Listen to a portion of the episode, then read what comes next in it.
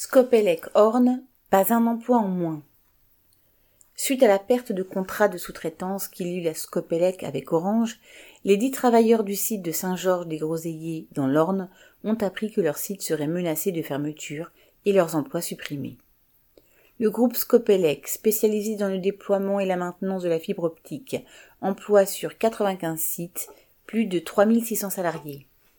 Le contrat perdu avec Orange représente 43% de son chiffre d'affaires, entre 1600 et 1800 travailleurs au total sont menacés de licenciement. Et tout cela au moment où la fibre optique est de plus en plus utilisée et où les travaux d'installation se multiplient sur tout le territoire. Afin de réduire en permanence ses coûts, Orange lance tous les trois ans des appels d'offres pour mettre en concurrence ses sous-traitants avec des nouveaux. C'est ainsi que la Scopelec, qui travaille pour Orange depuis 1973, et également la Sogetrel, ont perdu une partie de leur marché au profit, entre autres, de SPI et Vinci, deux groupes capitalistes parmi les plus gros.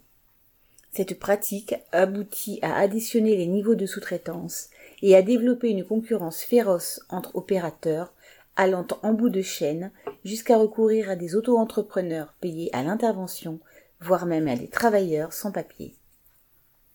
Il n'y a aucune raison que les employés fassent les frais des décisions arbitraires d'Orange, dont l'État reste actionnaire à 23%.